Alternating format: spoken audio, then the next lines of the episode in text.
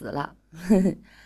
谜面第十七章，纸星星又出现了，江春红死了。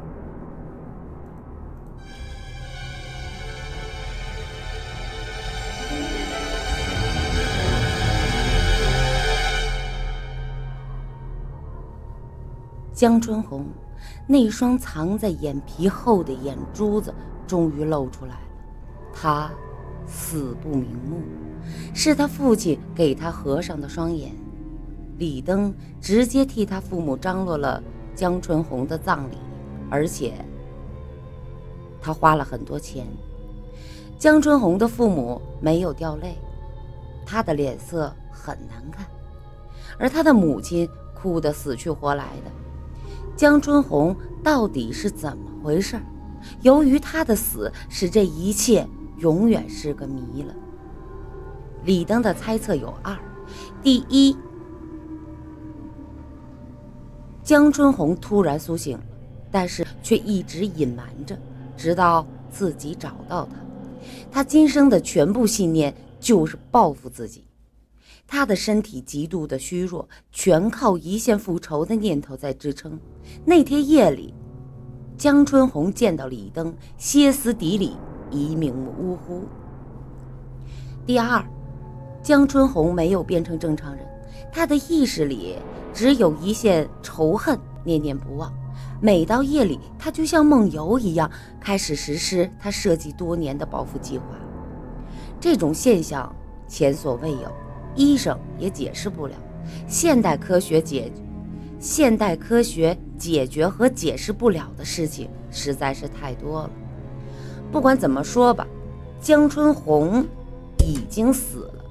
李登的心里很难过，他觉得江春红不人不鬼，其实都是因为自己造成的，是他埋下了这悲剧的种子。回到了这时。他的心情一直很糟糕，直到十几天以后才有点平复了。现在的他心情刚刚有点好转的时候，突然听说那可怕的剪纸又出现了。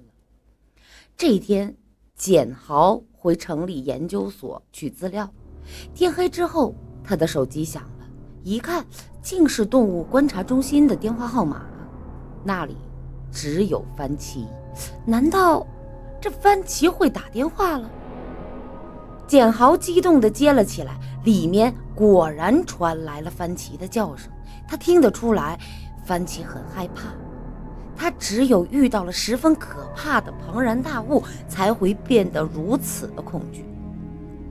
简豪立即开车跑了回去。他进了门，看见番茄正缩在角落里。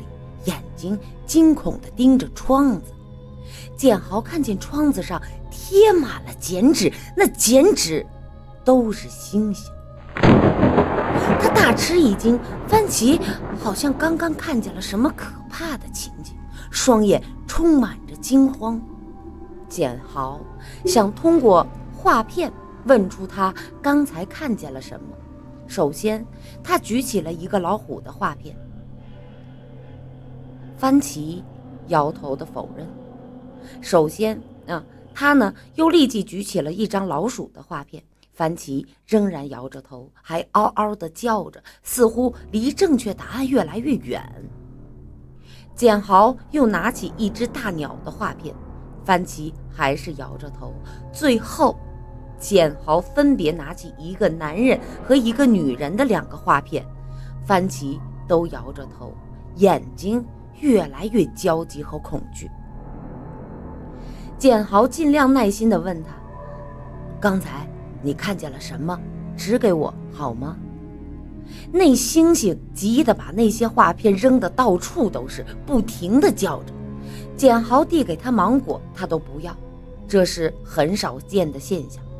这星星，番茄到底见到了什么呢？简豪。打电话对李登说了这件事儿，李登语无伦次，呃，语无伦次的呢，就说：“啊，十月八号，今天，你千万不要在那里住，那个东西一定是要害你的。哦，好，我我马上离开。简豪果真听从了李登的劝告，到宾馆住了一晚。这一夜，他做了一夜的噩梦，平安无事。李登傻眼了。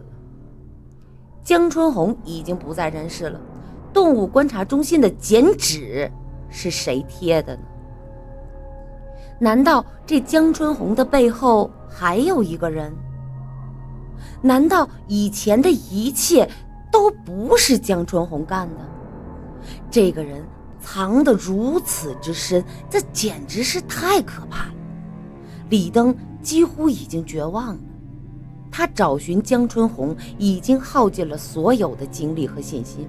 现在，李登已经没有力量再查找一个毫无线索的人了。不久，报社搞了一次新闻万里行。报社出车，派记者深入边远地区采访。李登呢，被领导指派到内蒙古采访。回来的时候，他们路过陕北，忽然想起小错家雇的那个保姆啊，就住在这个县的一个叫兰花花的村里。他跟当地的人询问了一下。那个村儿离县城有六十里，但是正在他们回这市的路边。其实啊，那个保姆跟李登呢只有一面之缘，也没有任何的关系。但是李登觉得太巧，就想顺便去看看。他想着，也许小错住院后，那个保姆啊已经回来了。在那个人烟稀少的地界，每个人的感情都会变得非常丰盈起来。他们路过那个村的时候，果然呢，把车开进去了。车上总共有两个人，除了李登，还有司机。说是村儿，其实根本就没有村落的感觉。在山上稀稀拉拉的分布着一些窑洞，一望无际的黄土高坡，极其的荒凉。偶尔看见一个扎着白羊肚手巾的男人赶着一群肮脏的羊走在这山坡上，那一孔孔的窑洞，就像一只只黑洞洞的眼睛注视着远方。天蓝的不像真的，天上那个老太阳啊，呆呆的照耀着。进了村子，他们很快就找到了在。这是打工的小错的家，这个保姆家。期间呢，他们知道小错的大名叫柴蛋。这个村呢，大都都是土窑，没有石窑，特别的穷。柴蛋的家更穷。他父亲死了，母亲嫁到了另外一个村子，到大山的更深处去了，带去了另几个小孩。柴蛋没去。他只身闯到城里寻觅生活，他家只有他年逾古稀的爷爷，老头很热情，捧出了陕北大枣，呃大枣啊，招呼着他们。李登呢，坐在了土炕上，看见了满窗户纸的都满窗户都是剪纸，忽然就打了一个激灵，因为他看见。一个剪纸星星，和他见过那些象征灾祸的剪纸一模一样。他惊恐地看着那老头，问：“这、这、这是谁剪的？”老头自豪地说：“嘿嘿，是是，彩蛋在家的时候剪的。”他接着说：“这个村儿啊，从老到小都会剪纸，有的。”还在市里评上奖呢，你们不是记者吗？嘿，应该采访采访他。柴蛋呢，是这个村儿剪的最好的，大家都夸他嘞。啊，有一个法国人专门来这个村几次，就要买他的作品。这娃呀，没上过学。没有彩纸，就用人家学生娃用过的作业本儿剪的。难道这一切都是这个柴蛋在搞鬼吗？可是李登跟他无冤无仇啊？难道他恨有钱人？这李登根本也算不上是有钱人呢。孟长次，那个预言家，都不算是有钱人，他为什么要害他们呢？李登问那老头：“现在柴蛋在哪儿啊？”这娃呀，一直不来信儿，也不知道他现在在哪儿，也不知道他在干什么。那个司机呢，一直在欣赏着那些剪纸。甚至还跟老头索要索要了一副。李登的心越来越不踏实，他越来越觉得这个柴蛋很恐怖。终于，没打听到柴蛋的下落，他藏在无边无底的黑暗当中，深夜深不知处。李登离开了那个窑洞，赶回了这时，一路上，李登都在想这个柴蛋。他一直把那个站在角落里满脸谦卑的女孩，跟那个在暗处操纵剪纸不断杀人的魔头，往一起联系着。既然这纸星星出自他的手，那么他就是凶手，至少他跟这两起凶杀案有关系。车走着走着，天快黑了，离最近的一个县城还有一百里。天上没有月亮，路上也没有一辆车经过，两旁的山呢，黑乎乎的，像怪兽，静静地注视着这辆甲虫一样的汽车。路边有一个小店，那个司机说：“咱们住下吧。”李登说：“不，继续走，我们要赶到县城里住。你累了吧？”“嗯，有有点。”“呃，那你睡吧，我来开。”好吧，李登换到了驾驶位，继续的朝前开。那个司机很快就睡着了。走着走着，突然李登看见车灯的光柱里有一个黑乎乎的东西，就站在路边。走近些，李登看见那是一个黑猩猩，而且不是一个。很多很多很多个黑猩猩都直立在路边，毛烘烘的一大堆，他们都在哭，那哭声像人一样响成了一片，就像人类送葬一样。李登毛骨悚然，他走进了心理学者孟长次死前做的那个梦里，猩猩。如此的珍惜，怎么可能有这么多？不是真的。他强迫自己不相信眼前的这一幕，他们肯定不是真的。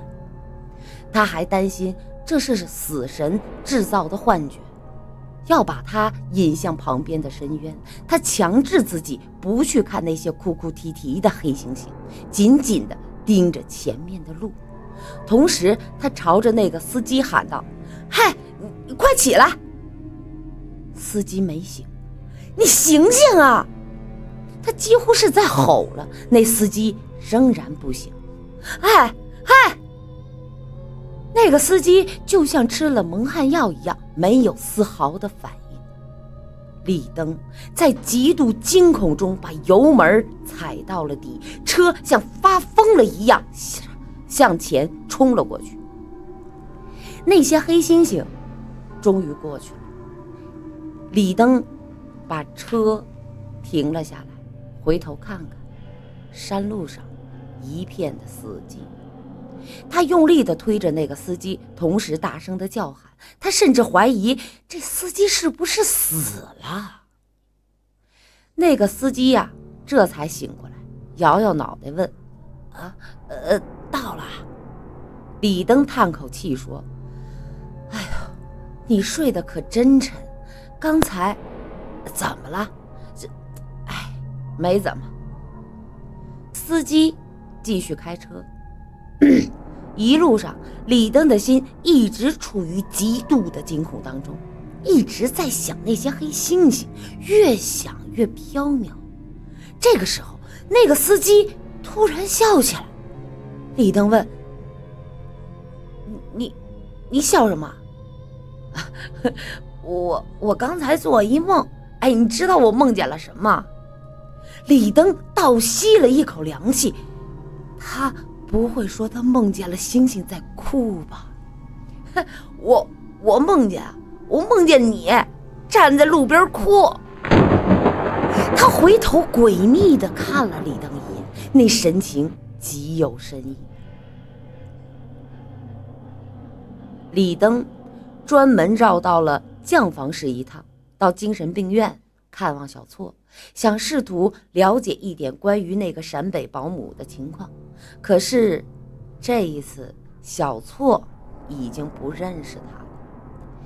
又是一个黄昏，夕阳和上次一样圆满安详。小错，你不记得我了吗？在空荡荡的接待室里，李登问着他。小错静静地看着他。火中来，火中去，火头火里活到头，水里生，水里长，水仙水里睡成仙。你想一想。小错静静地看着。你再想一想啊，我们还一起看过电影。我抱着你的肩。小错说话。如果如果你再胡说，我就喊你骚扰。李登愣了。李登离开了精神病院，心情沮丧极了。两旁的田野已经被收割，光秃秃的，野草是斑斑驳驳的枯黄。保姆不久，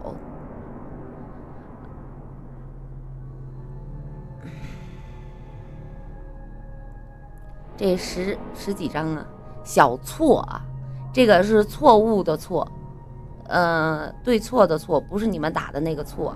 我们的这个主人公呢，如果你们要是在前面听的话，就应该知道，就是那个灯是灯光的灯啊，灯火的灯，对，小错。Rose 说：“小醋不是小醋啊，是小错。”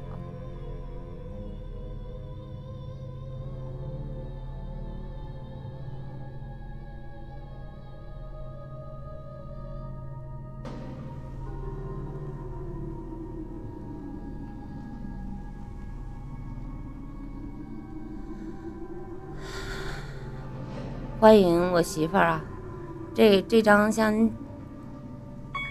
讲到这儿吧，然后一会儿咱接着讲。